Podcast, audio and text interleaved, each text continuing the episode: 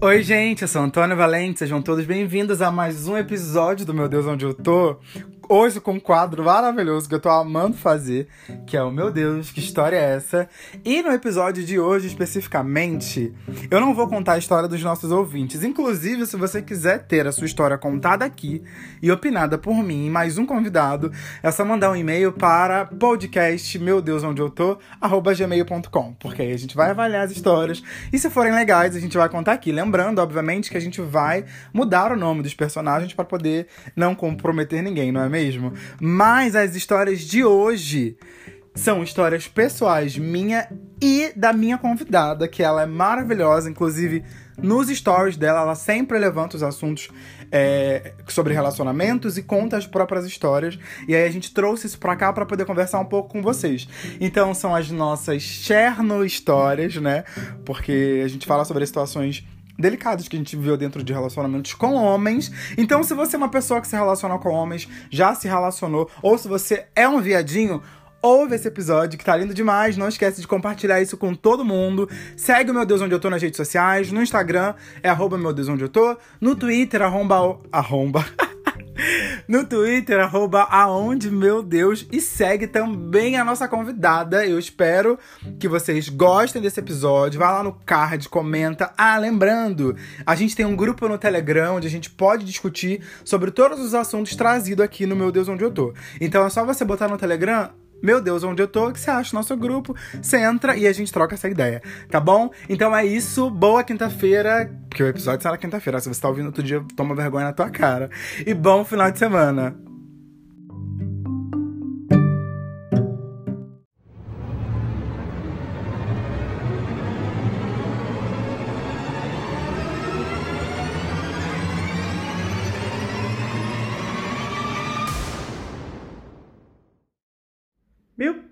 Deus, que história é essa?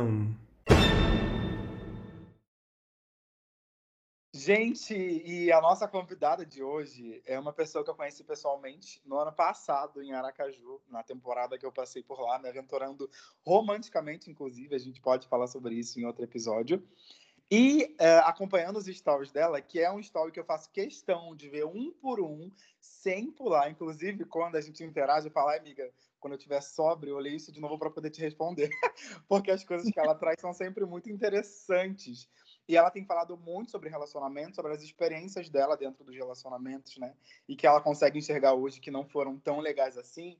E a gente vai falar sobre isso, porque teve um episódio específico que ela falou sobre uma situação e eu falei para ela, amiga, mas não é só num, numa relação heterossexual. E quando eu falo sobre relação heterossexual, tipo, composta por um homem e por uma mulher, é que acontece essas coisas não.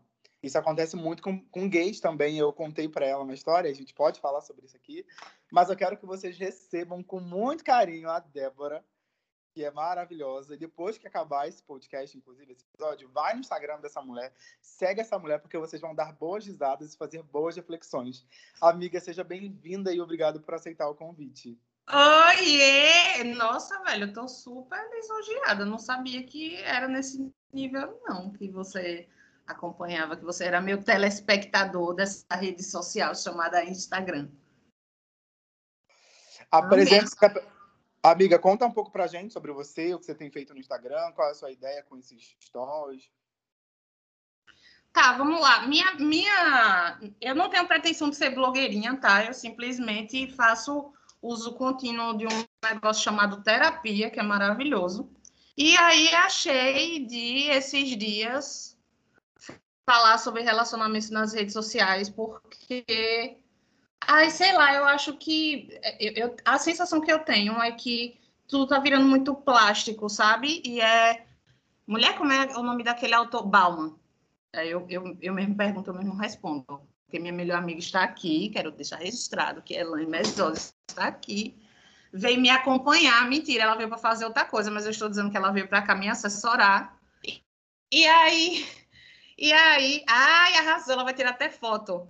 E aí, é, sobre amores líquidos, né? Muito, muito relacionado a, a, a essa, essa era que a gente está vivendo, onde as pessoas elas relativizam muito as relações, mas as relações também estão muito baseadas no patriarcado, né? Então, quando a gente vai falar sobre qualquer tipo de relacionamento, é, principalmente relacionamento heteronormativo, então a gente tem que lidar com o patriarcado aí na construção social, da nossa construção enquanto performance de gênero e tudo isso. Então, é, eu hoje tenho 37 anos, eu sou da área de comunicação, poderia estar blogueirando, poderia estar ganhando dinheiro com isso, porque a minha formação é, é, é em comunicação, com especialização em marketing digital, e agora inventei de fazer um raio do mestrado,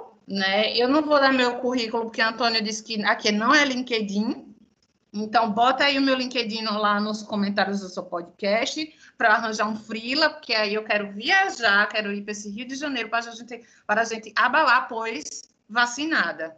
Então, é, eu fiquei muito reflexiva, sabe, é, Antônio, sobre essas questões e justamente por não querer ser uma pessoa plástica nas redes sociais, eu quis começar a trazer um outro lado sabe? Começar a falar mais sobre é, o que eu sinto, o que eu penso, me colocar como pessoa, para além de um recorte. E eu acho que é muito importante isso, porque a troca foi bastante rica.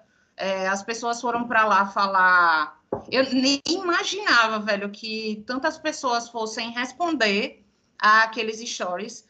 Até porque as pessoas sabem que eu sou uma pessoa da área de comunicação e eu trabalho com política eu trabalho com marketing político, então meio que a imagem que as pessoas fazem da gente, ela, ela tem muito a ver com o sistema que a gente vive, que é o capitalismo, então tudo está muito relacionado à, à, nossa profissão, né? Então, quando você pergunta quem é você, a, o, o, seu ímpeto sempre é de falar, ah, eu trabalho com não sei o que, não sei o que, não sei o que. Mas quem é você se você não for sua profissão? Então, foi isso que eu pensei e comecei a falar assim, nas minhas redes sociais e arranjei até date para você ter uma ideia, né? Então, é, do nada, assim, tem duas expressões que eu uso muito, que é a Chernobyl, para falar sobre, sobre os machos. Ah, ah, né, tenho que deixar claro aqui, eu não me chamei de hétero, isso é uma ofensa, que é uma casa de respeito. Então, eu me identifico como uma mulher pansexual, na verdade, né? Porque tem a amplitude aí da questão do, do gênero, mas prioritariamente bissexual. Então, eu me relaciono afetivamente, sexualmente com homens e mulheres, prioritariamente. É, e foi isso, sabe? Eu, eu acredito que a gente tem que ser vulnerável, também se permitir ser vulnerável. E foi. Eu dei esse rolê inteiro para explicar que eu, eu comecei a fazer isso justamente para que eu também conseguisse me enxergar como pessoa e não como uma imagem a ser vendida online, sabe? Não como um produto. E eu tenho me identificado muito com, com as coisas que você tem trazido, porque é engraçado, assim, é, as situações que você traz, as histórias que você, que você traz e que os nossos ouvintes vão poder acompanhar um pouquinho daqui a pouco, sempre tem alguma coisa que alguém que está assistindo já viveu. E quando Sim. não, a gente fala dos amigos, né? Eu até falei para você de um amigo meu que tinha vivido uma história parecida com a que você tinha trazido. Então é bom assim trazer esse seu lado humano, né? Essa pessoa física que é Débora com todos os seus atravessamentos, porque a gente tem a oportunidade de se identificar e crescer porque você sempre troca, né? As pessoas respondem, você responde de volta e assim a gente troca as nossas figurinhas. Para começar, então, amiga, conta pra gente um pouco da, dessa história especificamente que eu falei com você que meu amigo também passava por essa situação, só que é o inverso, né? Que é de ser uma mulher independente e os homens querem se aproveitar disso, dessa sua independência. E no, no mundo gay, e acho que a maioria do meu público é gay, então eles vão entender, você é a pessoa que tem um local, então, sempre facilita a vida das outras pessoas que estão interessadas num, num sexo casual, até mesmo num date. Conta um pouquinho pra gente. Vixe, é o seguinte. Inclusive, é, eu tenho um podcast que eu escuto muito, que é o chamado Não Inviabilize. Então, é, a Deia Freitas, ela faz muito isso, de contar a história das pessoas trocando os nomes. Eu vou contar a minha história sem falar o nome dos Chernobyls e da Chernobyls que, tipo, né, nem, nem vale a pena gastar o meu latim aqui falando qual é o nome dessas pessoas. Mas uma coisa, antes eu vou falar uma frase de efeito, né? Aquelas. É, eu, vi essa, eu vi essa frase hoje no Instagram e eu achei maravilhosa, porque ela pode ser o clichê, mas é o clichê que a gente não coloca em prática, né?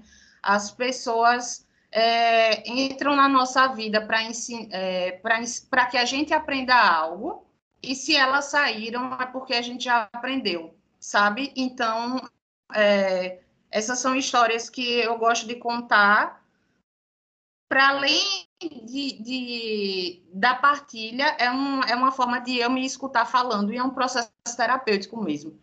Então, essa história é assim.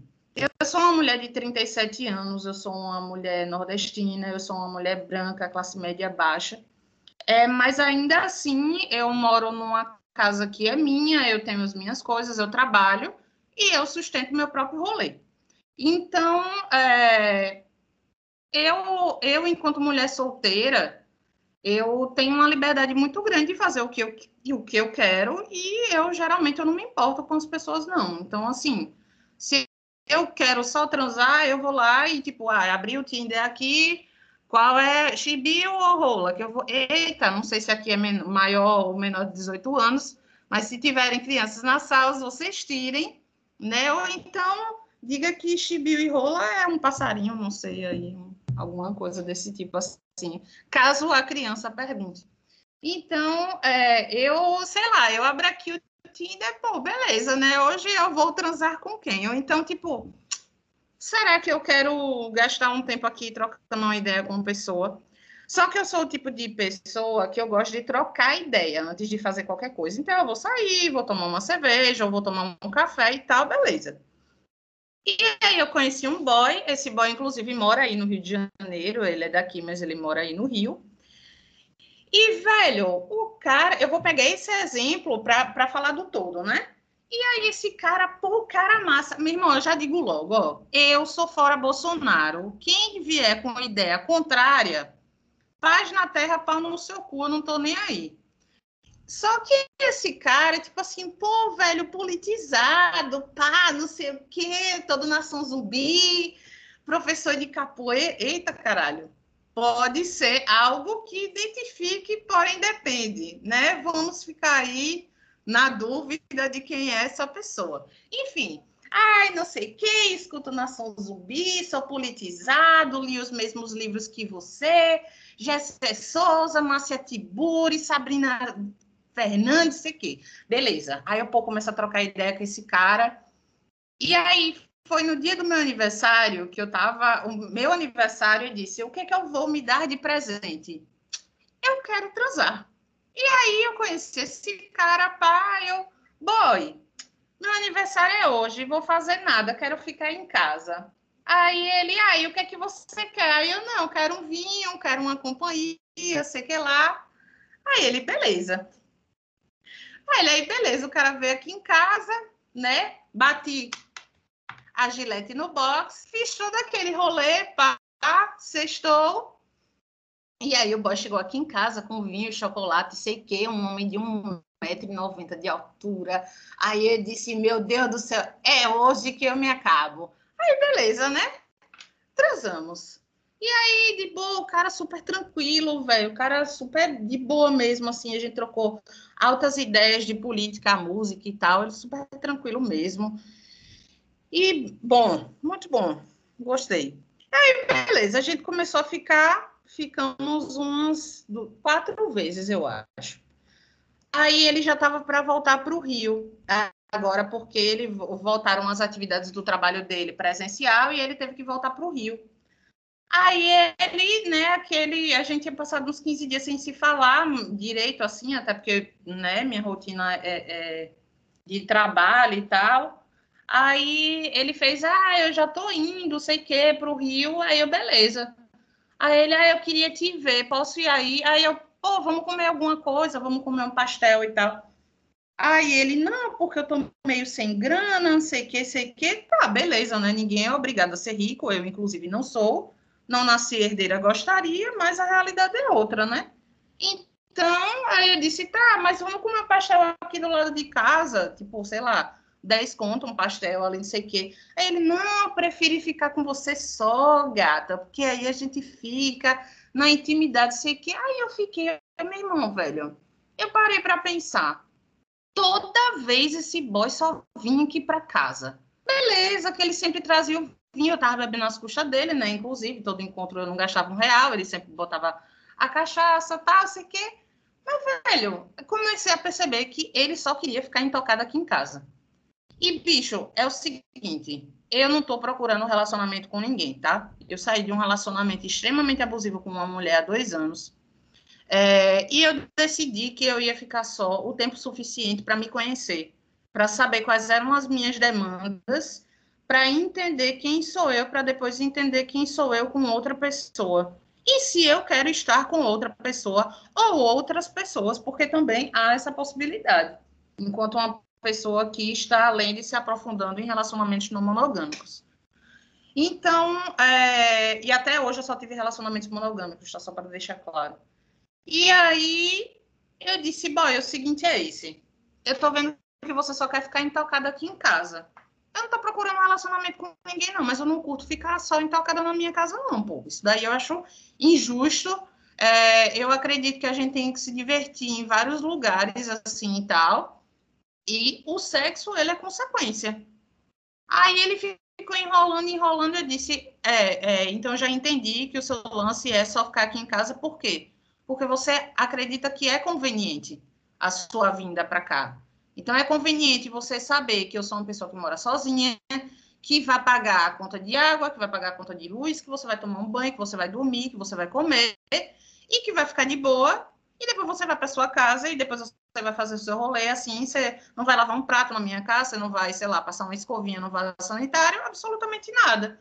Então, a conveniência do estar no ambiente do outro sem contribuir em nada e também sem dar uma contrapartida, né? E também sem, tipo assim, pô, então beleza, velho, tipo, então vem aqui para casa, porque ele, a família dele, pelo que eu entendi, é rica, ele estava aqui na casa da família dele, então, tipo, aonde ele estava na casa da família dele, ele nem se encontrava, a casa era tão grande que ele nem se encontrava com os pais. Aí eu disse, é, tipo, o cara tinha dinheiro, né? A família dele tinha dinheiro. Aí eu fiz, boy, então eu vou para sua casa. Aí ele, não, porque sei que. Aí eu, então, então o rolê é o seguinte: é a conveniência de você vir aqui. Não quero. Valeu, é isso, de boa, vamos ser só amigo e tal. Só amigo uma porra, né? Porque o cara nunca mais falou comigo, eu ainda fui escrota. Ainda fiquei é, puxando o papo para saber se era. para saber se ele ia falar mesmo. Pô, ah, e aí, quando é que eu vou na sua casa? Sei que. Aí o cara começou a desconversar. Às vezes, eu, quando eu tô com tempo, eu, eu sou escrotinha também, né? Eu não, nunca disse que eu prestava. E aí, depois que eu vi que era isso mesmo, eu disse, meu irmão, eu não vou ficar gastando meu tempo com isso, não, sabe? É, claro, não sou uma pessoa perfeita, eu fiquei frustrada com isso. É, mas só, só foi através dessa última história que eu percebi o quanto é que a maioria dos homens que vê, homens que eu falo, homens hétero, que vivem numa lógica heteronormativa e tudo mais, que, é, que esses homens, eles têm a tendência de caçar mulheres que são solteiras, que tenham condições para poder utilizar do ambiente que ela vive e se aproveitar, entende? Eu acho isso de uma, de uma falta de caráter tão grande que aquilo dali me encheu. E aí eu disse, poxa, é, é uma falar sobre isso, sabe? porque eu sei que eu não sou a única, eu sei que eu não sou a pombinha branca de Oxalá, e aí vai chegar uma hora que, tipo, vai haver essa partilha e rolou muito, velho. Assim, eu contei três histórias nos meus stories, eu, foram três, eu acho. E gente falando assim que, eu, meu Deus do céu, se eu fosse psicóloga, eu tava muito feita na minha vida, assim. Era a hora de vender o portfólio e começar ali a, tipo, ah, se você quer se você quer três sessões de terapia, arrasta para cima para saber como comprar o pacote, sabe? Porque, velho, é sério, assim, eu recebi depoimentos que eu disse, cara, como é que uma pessoa que nem me conhece direito, que eu nunca encontrei na vida, tá compartilhando um negócio desse? mas as pessoas elas, andam muito magoadas e eu acho que essa pressão do ser perfeito, principalmente nas redes sociais, é, ter uma pessoa que fale tão abertamente sobre o assunto como eu fiz, não só gera empatia, mas gera um vínculo tão grande que a pessoa se sente à vontade para poder desabafar e dizer, pô, velho, é, você está sendo humana e eu sou humano também, bora ser humano junto aqui, toma aqui minha história.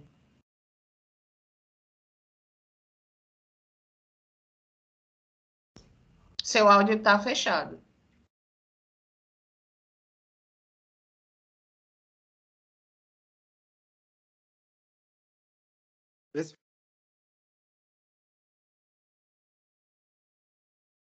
Tá fechado.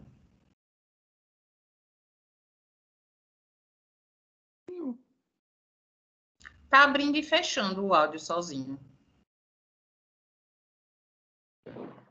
Vê agora, amiga. Agora foi. É porque ele tá com, tipo, lento, assim, um delay. Eu aperto, aí ele demora. Aí quando ele demora, eu aperto de novo, aí vai e faz duas funções, entendeu? Sim. Ai, que louco. Amiga, eu vou continuar então para falar sobre o que você falou, tá bom? Beleza. Amiga, eu me identifiquei com essa história, né? E eu falei para você, Débora não é só é, em relacionamentos heteronormativos que isso acontece. Eu conheço muitas pessoas e já, já estive com caras assim que eram claramente essas pessoas oportunistas. E o que eu penso sobre isso, primeiro, é que não é, eu não acredito que seja nenhum problema você querer levar as pessoas na sua casa para transar, caso você queira. O que eu Exato. acho um absurdo é a outra pessoa contar com isso como a única possibilidade de estar com você. Então, se, se for para te trazer aqui em casa, não rola. Se for para pagar um motel, não rola. Eu só vou te ver se for na sua casa. Para mim, isso é um abuso. Quando a outra pessoa se coloca nesse lugar de contar com, com a sua casa como um lugar para acolher esse momento de prazer que é para os dois. Né? Então, tem que ser algo interessante para os dois. Mas eu fiquei, amiga, com um menino mais novo que eu. Eu não vou dar muitas informações, porque talvez ele ouça esse podcast. Mas. Eu amo eu percebi nas nossas trocas que ele estava acostumado com isso, de se relacionar com pessoas que pudessem favorecer, e quando eu falo sobre favorecer, em todos os aspectos, né? Morando sozinho, talvez tendo grana, para favorecer essa relação. E quando eu me vi nessa situação, porque eu sou uma pessoa muito analítica, eu sempre presto muita atenção no que todo mundo fala. Mas quando eu ouvi isso, amigo, eu fiquei tipo, hum, isso não tá me soando uma coisa boa, assim. E eu, ele me mostrou numa conversa nossa os meninos que ele tinha, um, os homens que ele tinha, tinha se relacionado antes de estar comigo. E eram homem, homens com o mesmo perfil, assim, com algum status social aqui no Rio, pessoas que moravam sozinha, que pra gente, né, tipo, socialmente tinha uma grana. E eu falava, cara, por que, que sempre é o mesmo perfil? Sabe? E aí eu, eu não falei nada, mas eu consegui me safar, assim. Eu não fui tão trouxa, né? Mas aí uma outra coisa que você falou, e eu que vou já aproveitar esse gancho, é sobre você ser uma pessoa não monogâmica. Eu também não sou. E eu me descobri não monogâmico também fora de um relacionamento. Então, eu comecei a falar sobre isso na terapia em novembro do ano passado, outubro, novembro do ano passado, que foi quando eu encerrei o meu último relacionamento e que, inclusive, eu te conheci nessa situação.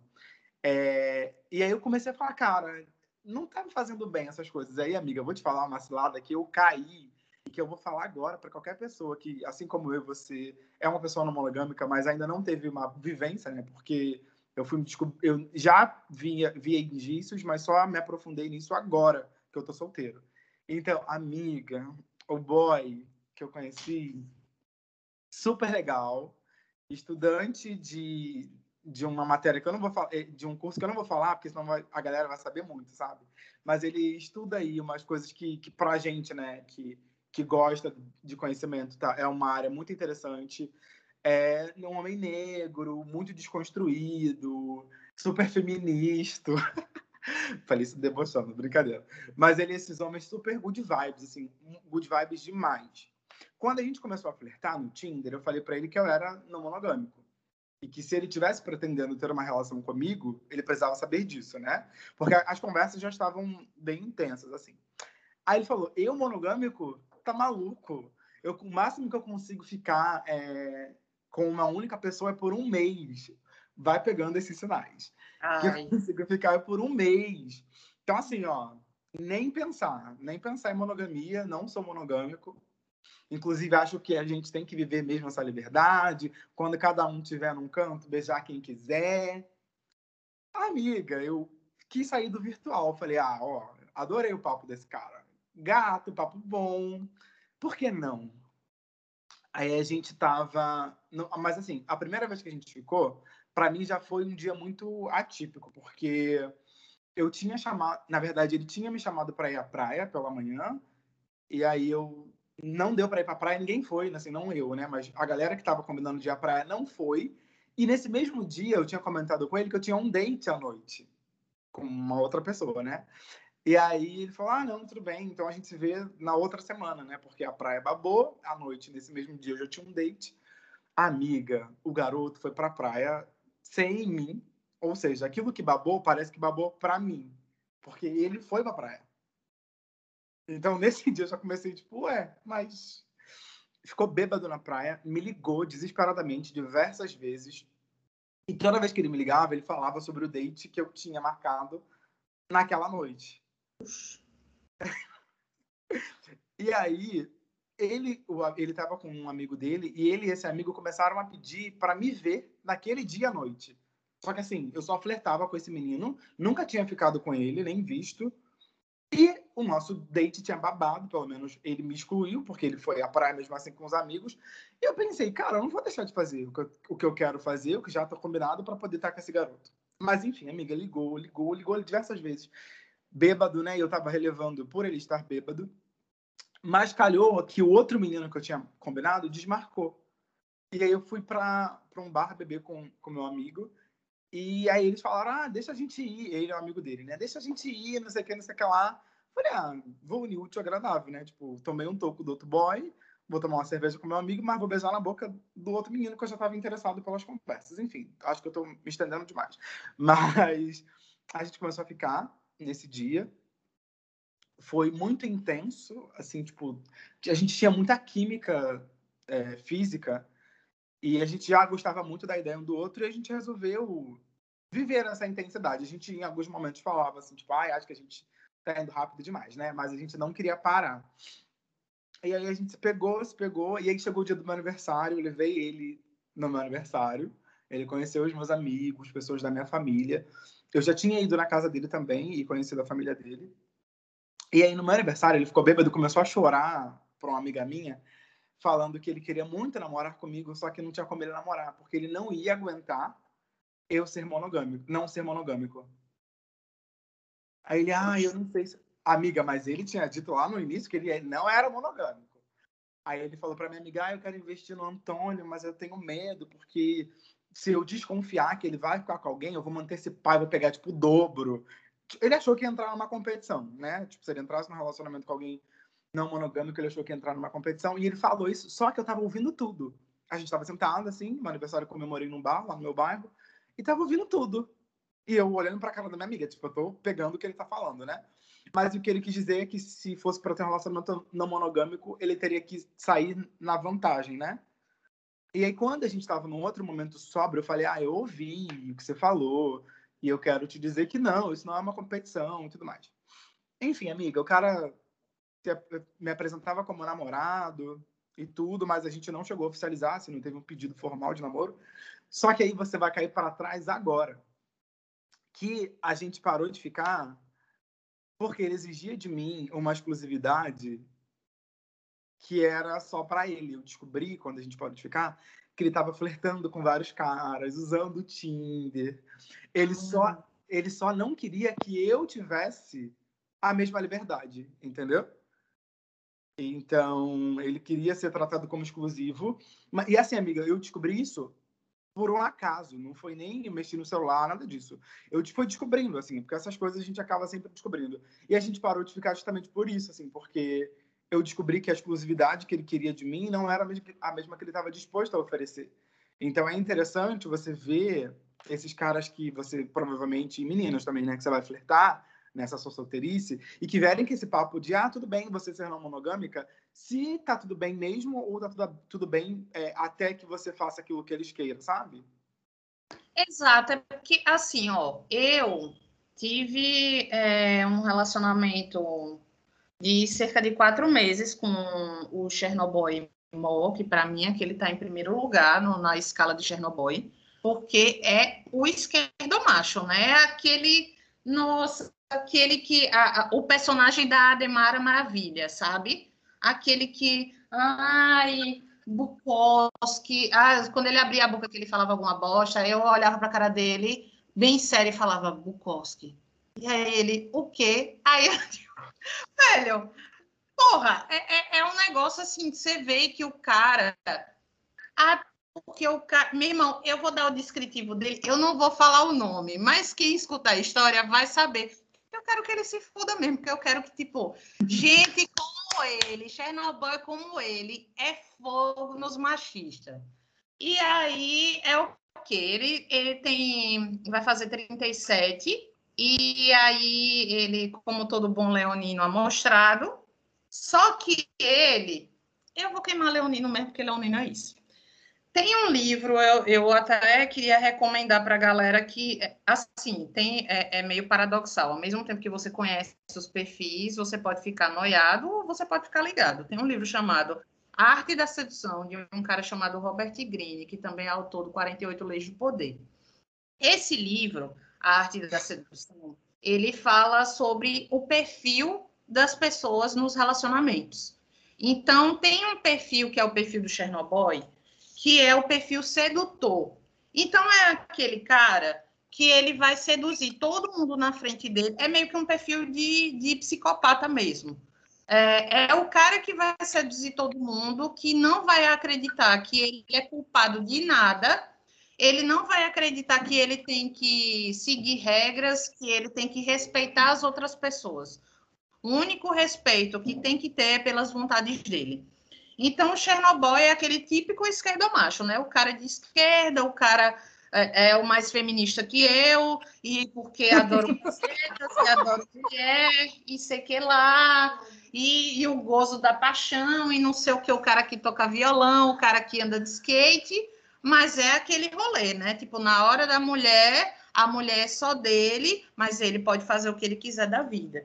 E era um cara que, assim, realmente, na minha, na minha playlist de sexo, ele estava em primeiro lugar, porque foi o melhor sexo real que eu já fiz na vida, assim. Mas era o tipo de cara que, eu não sei, às vezes, eu vou puxar para um gancho que você falou logo lá no começo, que é assim. Você falou, ai, amiga, caí. Veja, eu tô com 37 anos e minha vivência me dá uma perspectiva de muita coisa. Eu fiz terapia, eu faço terapia tem quatro anos seguidos já, semanalmente. Mas veja, a gente ainda tem feridas que vão deixar a gente vulneráveis em vários momentos. Então, não é. Meu gato falando. Não tem. É, vai ter. Vai acontecer de vários momentos a gente cair em ciladas, sabe? Porque muitas vezes a gente também quer acreditar. E aí eu caí na lábia desse Chernobyl aí, passei basicamente quatro meses com ele, e eu já estava flertando com essa ideia de relacionamento não monogâmico. Então era tipo assim, era um cara que tem três filhos, mas tipo não paga pensão de nenhum. É um cara que ah, porque eu ando de skate, porque eu toco violão, porque eu sou a favor da legalização da maconha, sei que lá mas no final das contas era o cara que, tipo assim, eu faço mestrado, meu mestrado é na área de economia política da comunicação. Aí teve um dia que eu estava aqui em casa e eu estava tendo orientação online com minha orientadora, o cara veio me explicar o meu projeto, cara. É nesse nível de Chernobyl, sabe? Eu olhei assim, velho, eu estudo Marx. E aí tá eu debatendo com minha orientadora sobre Marx e tal é, sobre o papel da publicidade e da propaganda na, no sistema capitalista. E aí ele escutando, porque ele tinha dormido aqui em casa, aí ele, quando pensa que não, é, acabou minha sessão com a orientadora, aí ele, não, porque você queria dizer isso assim de Marx, tarará, tarará. Aí eu olhei assim, ô oh boy, cala a boca, bicho, você tá querendo me explicar o meu projeto e ainda tá falando bosta, dizendo, tipo, versando sobre Marx, você nem leu, cara. Toma aqui um cala-boquitos para você. E aí fique de boa. E aí era, tipo, esse cara é, é, é, no sentido do Chernobyl, era o Chernobyl mesmo do. E eu falando com ele sobre é, relacionamento não monogâmico, eu tava, eu tava apaixonada, mas depois até eu conversei com, com a Elaine, que é minha amiga. Eu disse, bicho, eu não estava apaixonada por ele. E aí eu vou falar de uma coisa que pode pegar, é, é muito sensível para mim e pode ser sensível para muita gente também. É, a gente está num podcast, então vocês não estão me vendo, mas eu sou uma mulher gorda. E eu sempre fui uma mulher gorda, quando eu não tive anorexia e quando eu não tive bulimia na adolescência. Até o início da, da minha fase adulta, eu era uma, uma mulher anoréxica e bulímica. Só que depois, né, o processo e tal de engrandecimento, de empoderamento e de terapia, eu consegui entender que o meu corpo, o meu metabolismo é esse, eu sou uma mulher gorda e tá tudo bem com isso. Só que ainda tem muita ferida de lá. E aí, veja, o Chernobyl que gosta de mulher e que me desejava plenamente como o meu corpo como é. Então, eu fiquei apaixonada entre 300 aspas aí.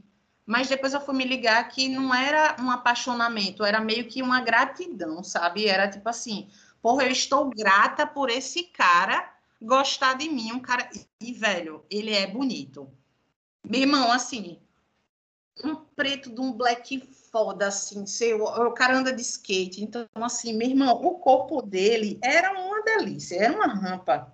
Que eu dele, é, tá chegando água na boca e outra água não diz por onde.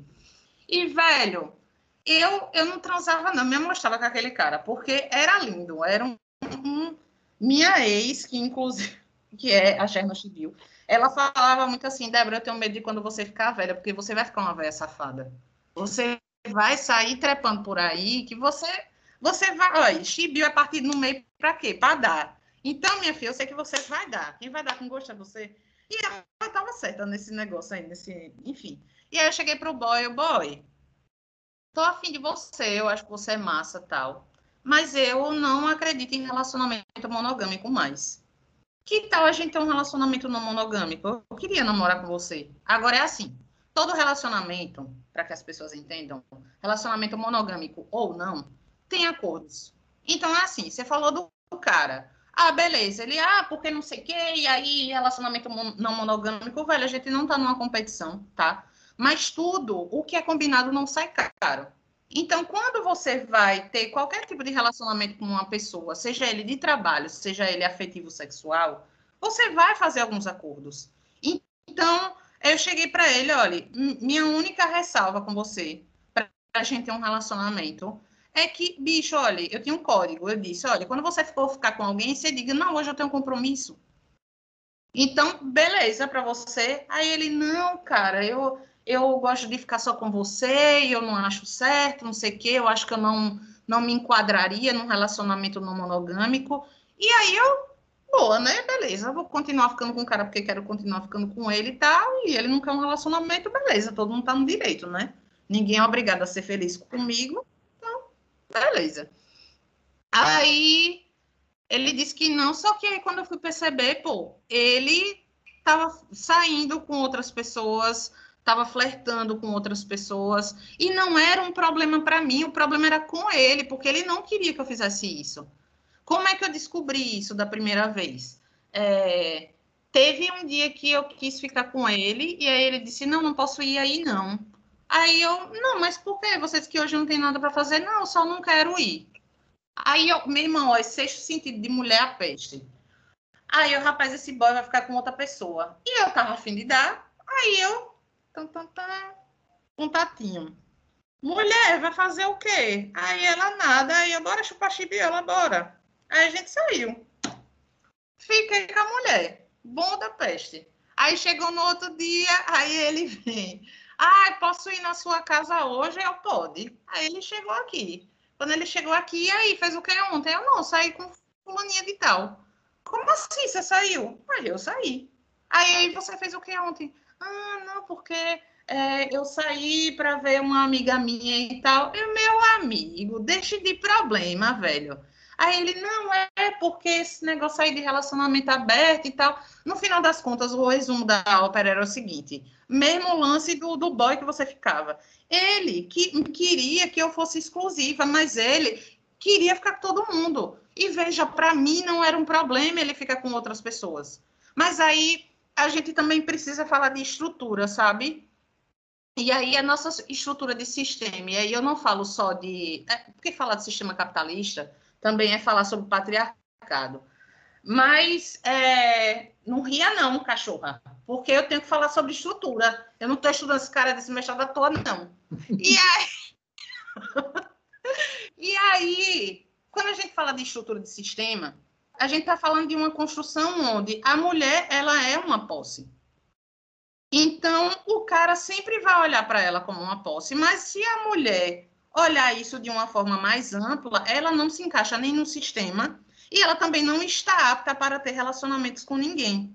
Então, na cabeça dele, ah, eu sou o cara desconstruído, desconstruído nada. No final das contas, ele queria uma pessoa ali para estar tá satisfazendo as vontades dele na hora que ele queria, mas ele podia fazer o que ele quisesse na hora que ele quisesse. É isso que eu acho injusto, sabe? Relacionamento não monogâmico tem a ver com a gente não achar que a outra pessoa é uma posse, não achar que a outra pessoa. Veja, vamos dizer assim: você vai passar 50 anos com a pessoa. Você acha que em 50 anos a pessoa vai ter o mesmo tesão de quando vocês começaram? ou vai ter o mesmo desejo sexual, ou vai ter a mesma atenção. Não vai, porque é uma questão muito lógica. O que a gente vê demais acaba virando paisagem, sabe? Então, nesse sentido, buscar outras pessoas dentro do acordo que você tem, seja ele sexual, ou seja ele afetivo também, de partilha, é válido. Até mesmo para que possa reacender a vontade de ficar com aquela pessoa que você tá, sabe? Porra, transei com fulano de tal, isso aqui é massa, vou aplicar com fulano que eu tô aqui. Ou então chegar e dizer, bicho, até hoje eu nunca tive, nunca transei com mais de uma pessoa ao mesmo tempo. Mas é uma vontade que eu tenho. E, pô, imagine, transar para mim é um ato muito íntimo, apesar de, é, de eu gostar do sexo e não ter problema de fazer com pessoas que eu não conheço. Mas eu considero muito íntimo. Então, pô, seria massa se eu fizesse uma homenagem com uma pessoa que eu já tô, e aí eu conheço outra, e aí eu vou junto com meu parceiro, de minha, com minha parceira, entende? Então, é, é, é uma gama de possibilidades que a gente não pode simplesmente dizer, ah, relacionamento não monogâmico é uma competição onde eu vou dar mais o meu, a, a, a minha Jasmine, e você vai aí fazer o que você quiser com a sua piroca ou a sua pepeca. Amiga, é, é foda, assim, eu fiquei bem decepcionado, né, com, com tudo que aconteceu, porque era exatamente o que você disse. Não era um problema meu. Eu já tinha falado pro cara lá no início que eu não me importava com isso. Mas ele fez parecer, com o passar do tempo, que eu estava errado em agir como eu agia. É, é, no caso, insistir em não ter uma relação por não ser monogâmica. E depois, ele, no fundo, ele só queria ter a liberdade dele, entende? Que era algo que a gente poderia ter construído junto, pegado pessoas juntos, mas ele perdeu, não é mesmo? Mas a outra coisa que eu queria falar aqui é que você falou algumas coisas é, sobre esse último relacionamento. Eu tenho fugido muito de relacionamentos. Nossa, eu tô me abrindo demais aqui, meu Deus. É, eu tenho fugido muito de relacionamentos. Eu causo esse efeito nas pessoas, as pessoas se abrem para mim, não disse como. Ai, que delícia! Eu tenho fugido de relacionamentos, amiga, porque eu, sei, eu me vi reproduzindo um padrão de relacionamentos idealizados, né? Então, é que assim, eu conheci uma pessoa, vi, achava aquela pessoa muito legal, e aí, por conta das coisas que eu achava, eu já começava a projetar diversas coisas aqui. E eu não dava para a pessoa o espaço dela se mostrar como é, boa ou ruim, mas de se mostrar. Porque eu estava o tempo todo é, só tentando afirmar as coisas que eu acreditei porque eu quis, né? Mas, enfim, eu conheci um cara, é, uma história até que eu já contei um pouco dela num episódio que tem aqui no Meu Deus Onde Eu Tô, que eu gravei com a Natália Souza, Souza, do Para Dar Nome às Coisas. E a gente fala sobre conversas difíceis, né? A gente fala sobre términos. Quem quiser pode ouvir depois. Mas eu namorei esse cara, amiga, quando eu tava dois anos solteiro, tinha saído de um casamento e fiquei sem namorar ninguém nesse tempo, né, até namorar esse cara. E eu fui dar uma palestra em São Paulo, e aí tinha pessoas. Eu estava representando a instituição que eu estava trabalhando, e tinham vários representantes de outras instituições. E uma delas, eu não vou falar o nome aqui, porque medo de processo, né? Que tem, tem medo, é uma das maiores é, instituições né, do, do mundo, assim. Ela no Brasil é a mais famosa, mas ela é famosa internacionalmente, assim. Pensa, é uma instituição foda. E as pessoas LGBTs desse movimento social específico estavam lá também para participar da mesa que eu tava, do evento que eu estava participando. E nisso, eu vi esse cara, assim, Débora, ele é jornalista. Vi ele sentado, assim, escrevendo, tirando foto, fazendo vídeo. Eu falava, nossa, gente, eu quero esse homem. E eu comecei a brincar entre os meus amigos que ele era meu namorado. Tipo, fala, vocês viram meu namorado por aí? O evento era, um, acho que é evento de quatro dias. Vocês viram meu namorado por aí? E o pessoal, ah, tá ali. Até que, amiga, esse cara acabou indo num forró que estava tendo no hostel que eu estava hospedado com, com os meus amigos do movimento que eu, que eu representava. E aí a gente começou a ficar nesse dia. E aí você pensa, um homem preto, coordenador nacional de uma área dentro desse movimento social, é, esquerdista, super consciente, também tinha algum cargo de importância dentro do movimento LGBTQIA+, desse movimento social, enfim. Era o cara que eu pedi a Deus, Débora.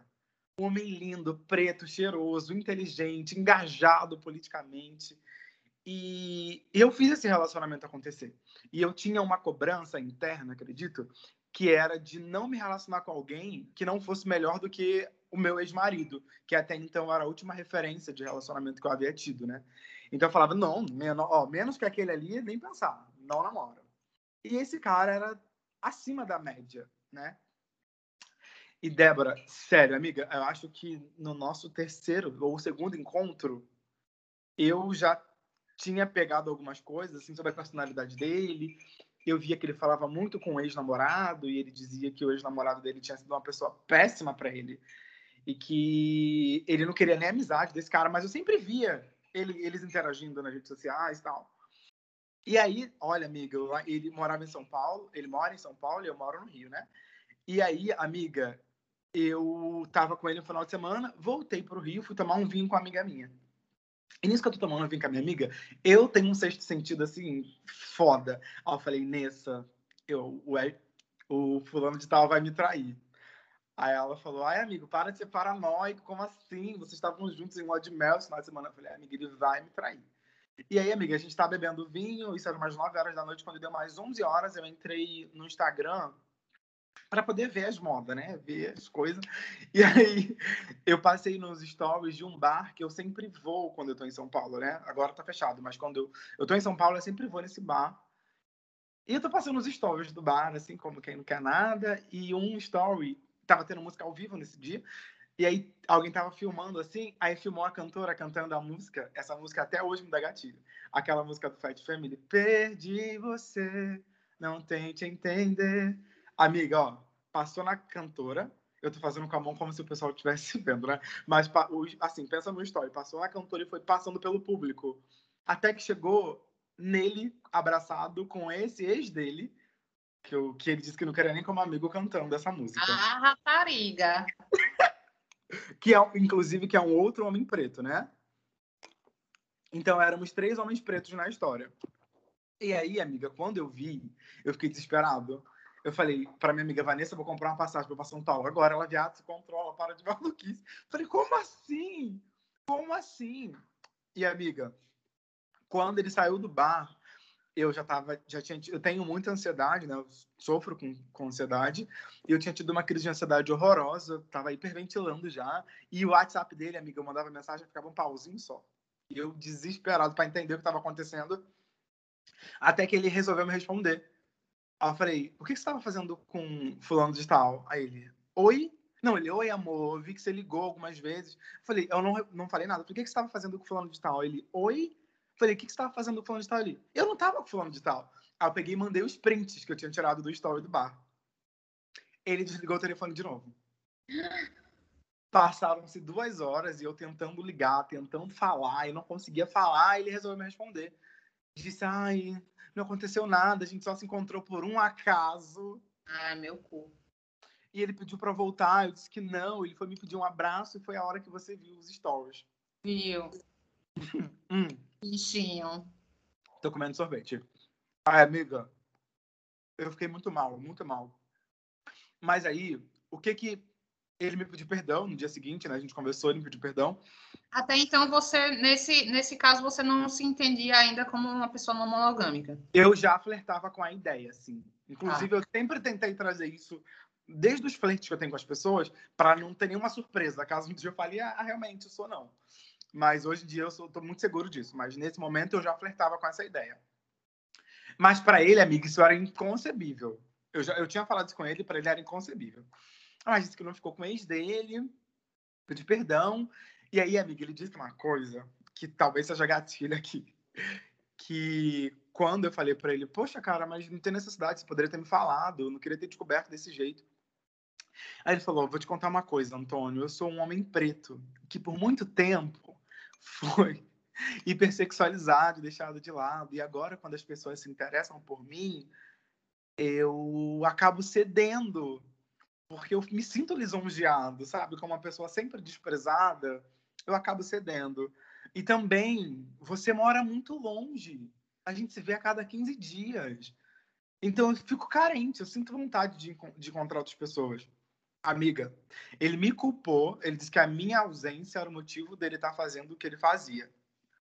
E aí o que me deixou muito mal nessa situação foi que ele usou o fato dele ser um homem preto para justificar qualquer possível ato falho, colocando que era uma, quase uma, uma compensação, né? Fui muito rejeitado, agora eu vou comer todo mundo. E desconsiderando que eu também sou um homem preto. E eu fiquei muito mal e, e eu demorei para terminar esse relacionamento, e eu vou concluir a minha história, porque eu estava num relacionamento que todo mundo achava incrível, com um homem que todo mundo achava incrível, com um homem que eu achava incrível. Ele tinha todas as qualidades e predicativos para alguém com, como alguém que eu queria passar a minha vida toda. E no primeiro mês de relacionamento eu descobri que esse cara era tudo isso que eu achava, só que ele tinha muitas outras coisas que eram horríveis. E eu tinha medo, amiga, de terminar com ele nesse primeiro momento e me sentir um fracassado. Tipo, porra, você ficou dois anos solteiros procurando alguém melhor para estar aí. Já terminou? Então, a sensação que eu tinha de que se eu voltasse atrás, mesmo tendo todas essas coisas acontecendo dentro da relação, é que eu ia estar fracassando, que eu ia ser visto como alguém é, é, que não é tão interessante assim. E, de certo modo, as nossas relações validam a gente, né? E a gente tem a prova disso quando você percebe que, às vezes, você está solteira, ninguém dá em cima de você. Aí você aparecer com alguém, todo mundo dá em cima. Porque eles acreditam, ah, se a, Débora, a Débora deve ser boa, porque já tem gente afim dela, já tem gente atrás dela. E, essa, e, e então eu tava me sentindo validado, porque eu tava dois anos fora do mercado, namoro um cara incrível, pica dos pica dentro do maior movimento social do Brasil. E como é que eu termino com esse cara por conta de uma traição? Como é que eu termino com esse cara? E aí, amiga, isso foi me causando. E esse, é o, esse cara é o top 1 dos Chernobyls da minha vida, né? Mas isso me causou tanto problema psicológico que eu tô fazendo terapia para falar sobre isso ainda até hoje. Terminei tem uns três anos, mas eu falo disso até hoje porque é uma coisa que me dói ainda. Amigo, é, é, eu acho assim, o, é, é o processo terapêutico, como profissional da área, você sabe, o processo terapêutico, ele, ele começa fora do, do consultório, né? Então, é, é a nossa vivência que vai fazer com que a gente entenda vários dos nossos processos e, e, e é complicado, é, complicada essa situação desse cara daí, quando ele fala sobre ai, porque eu sou um homem preto e tarará, e aí eu me sinto lisonjeado. Veja, eu acabei de falar da história do Chernobyl, onde eu achei que eu estava apaixonada por ele, por ele me validar enquanto mulher gorda. Só que aí, veja, a validação dele, da, enquanto eu, enquanto mulher gorda, não tinha a ver, não tinha a ver comigo, tinha a ver com vários outros fatores que não eram eu. Entende? Então, assim, ele quem tem que resolver a questão dele sobre, é, é, sobre isso e não acabar com acordos que vocês fizeram só para satisfazer o próprio ego, sabe? Então é, é complicado falar sobre isso porque lida com muitas feridas que a gente tem é, ao longo da nossa vida, mas eu não acredito, eu, eu acredito assim que na perspectiva do problema, é, cada um tem, cada um tem um papel aí, né? Existem dois problemas nesse caso, um é dele e o outro é seu. Ele tem que resolver o dele, você tem que resolver o seu. Agora, o que é combinado não sai caro. Então, se vocês acordaram que era aquilo, ah, mas aí não pode ser mais aquilo, gente. Sabe o que, que eu penso hoje, enquanto mulher solteira e independente, tarará, com 37 anos e fazendo meu próprio rolê? Que é assim. É, a gente primeiro tem que parar com essa visão maniqueísta de que as pessoas ou elas são boas ou elas são ruins, tá? É, não existe isso, então a gente tem que entender que, primeiro, os outros não são uma projeção e nem devem ser a projeção do que a gente gostaria que fosse, por mais que a gente queira, né? Não é um processo saudável a gente pensar assim, mas a gente também tem que pensar que, velho, todo mundo vem com um pacote, né? Ninguém é uma folha em branco. Então a gente tem que lidar com várias coisas. Só que, vamos lá. Aí eu chego, pô, Antônio, eu tô afim de você, vamos ter um relacionamento, bora. Mas, Débora, você sabe que eu sou assim, assim, assado, tá? Mas será que isso não pode mudar ao longo do tempo? Será que novos acordos não podem ser feitos? Entende? Eu tenho, eu tenho o meu melhor amigo, ele é casado há seis anos, é, com outro cara. E eles têm relacionamento aberto. Só que o acordo deles, inicial, foi de eles só ficavam com as pessoas fossem juntos. E aí depois se abriu para a possibilidade de cada um ficar com quem quisesse, desde que o outro soubesse. Hoje em dia eles estão é, eles estão ficando só com eles mesmos, né? Mas eles disseram, tá, beleza, até outra pessoa aparecer, e aí, se a gente quiser ficar, a gente vai ficar. Os acordos, eles vão mudando ao longo do tempo, e as pessoas, elas vão mudando ao longo do, dos tempos também, sabe? É, o que a gente tem que ter em mente sempre é, se a gente está disposto a estar com outra pessoa, primeiro vem a questão da adaptação. Como eu mesma disse, é, ninguém é uma folha em branco, todo mundo já vem com uma historinha aí construída, assim, a partir da, da da perspectiva da família, perspectiva da, da primeira infância, sei que lá, tudo isso que acaba definindo nossas questões enquanto ser humano e as nossas vivências a partir de adolescência e tudo mais, você vai saber falar melhor do que eu enquanto profissional. Mas eu penso o seguinte, hoje, o que é que eu me cuido para não ser é uma pessoa mau caráter, porque eu sei que eu vou falhar. Eu sei que em algum momento, como aconteceu já esses tempos, que eu vou dar uma surtada, que eu vou ficar frustrada por várias coisas que aconteceram. Eu aconteceu recentemente de eu, eu fiquei com um cara que, pô, velho, o cara, nossa senhora, bicho, o cara maravilhoso. E aí, dentro da nossa conversa e tal, não sei o que, o cara maravilhoso, só que quando eu fui ver o cara, eu trouxe aqui para casa, né, porque, né, não gosto de ir para motel, já falei isso mil vezes. Não gosto de ir para motel, acho ceboso, acho nojento, não gosto. Gosto de ir para minha casa, se eu pago 12 reais numa maciante para botar na minha cama, eu quero trazer na minha cama. Meu colchão foi caro. Eu dei um rolê da porra para comprar o meu colchão, meu colchão é caro, então eu quero trazer na minha cama.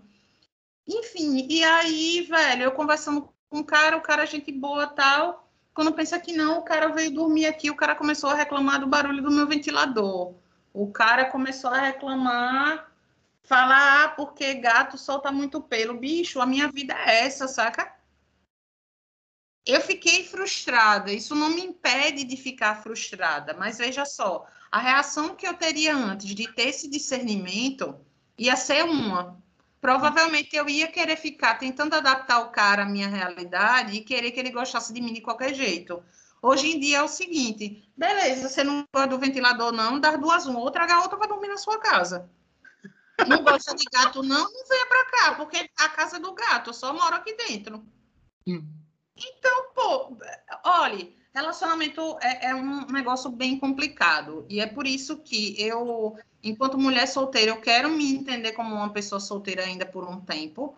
Mas se eu tiver de estar num relacionamento com uma pessoa, que isso seja um processo tão natural que a gente vá se lembrar de que vai existir um rótulo, sei lá quando, sabe? Porque isso não vai ser, não vai ser prioritário na nossa vida, vai ser um processo tão gostoso e tão fluido que o negócio só vai. Ai, amiga, também estou esperando por esse momento, mas agora eu tenho outros planos para minha vida e eu sempre anulei muitos planos que eu tinha para mim para viver as, as relações, né? E agora eu tô com uma oportunidade que eu em breve vou contar para vocês, mas já tinha adiantado para Débora, Então, relacionamento não é uma coisa que eu tô pensando nos últimos tempos, não. Mas eu é, é, almejo algo muito parecido com isso que você trouxe. Eu queria agora te agradecer por ter aceito o convite, te agradecer por inspirar as pessoas como você me inspira através das histórias que você traz no, nos seus stories. Dizer para vocês seguirem a Débora, pelo amor de Deus. Vai ter um card lá no nosso Instagram, que é meu Deus onde eu tô, com, as, com a fotinha da Débora, falando um pouquinho sobre ela e sobre esse episódio. Não comente à vontade lá. Lembre-se que a gente tem um grupo no Telegram, que é só botar no Telegram, meu Deus, onde eu tô, que você acha esse grupo. A gente pode discutir sobre as histórias que a Débora trouxe aqui também. E é isso, amiga. Obrigado, obrigado, obrigado, obrigado, obrigado. Já estava abrindo aqui o Telegram para já entrar no grupo. Então, eu ah, agradeço. Uma outra coisa, tem, a gente tem agora também como contar outras histórias. Então, se você quiser mandar uma história, no último podcast eu falei errado, mas é meu não, perdão, é podcast podcast meu Deus onde eu tô arroba gmail.com. Você manda a história lá, que eu convido uma outra pessoa, até mesmo a Débora, se vocês gostarem dessa mulher maravilhosa, eu tenho certeza que sim, para a gente poder só ler as histórias de vocês, dar risadas e contar o que a gente acha, né? Meter na vida de vocês, eu diria. Ah, eu agradeço o convite. Eu nunca pensei que eu, enquanto profissional de comunicação, ia virar referência de falar sobre relacionamento fodido. Amiga, você é muito. O seu, o seu, seu, os seus stories são muito gostosos de assistir. Você tem um negócio, talvez por ser comunicadora, que a gente chama dentro desse meio digital, que é de storytelling, né? Tipo, você conta a história muito bem e você prende a gente até o final do que você tem para dizer. Eu espero todos os stories acabar para ver a conclusão que você vai trazer. Então, você tem feito isso muito bem. Ah, obrigada, obrigada. Não era, não era uma pretensão, mas que bom saber que isso tem sido um momento de partilha, né? Porque minha, realmente minha pretensão não é ser blogueirinha, é sinceramente só ser uma pessoa, só existir e ser e, e viver o que eu tenho de viver, sabe? É, já chega de gente plástica, já chega de gente que só fala só fala para ter like e like não é amor, né? Like não é não é sentimento, like é só um algoritmo. Ai, maravilhoso. Gente, então um beijo e até o próximo episódio. Um cheiro. Amiga, eu vou parar de gravar